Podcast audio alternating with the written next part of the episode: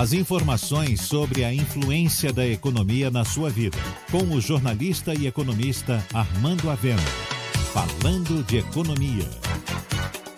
A pandemia afetou a economia baiana de forma diferenciada. O setor serviços, que responde por 70% do PIB e inclui comércio e turismo, sofreu, em março, uma queda de quase 8% em relação a fevereiro e de 12% em relação a março de 2019. Em abril, a situação parece ter se agravado.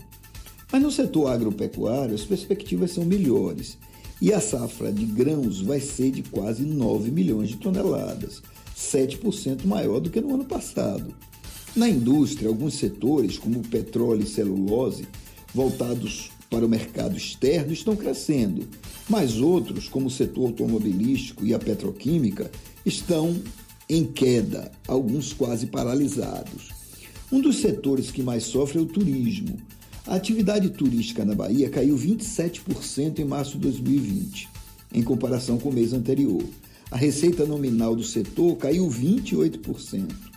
Hotéis, empresas de aviação, agências de viagem e toda a cadeia produtiva está se desestruturando e precisa sair do chororô e buscar novas formas de inserção o setor precisa começar a pensar formas de retomar a atividade quando o isolamento for flexibilizado e usar da criatividade.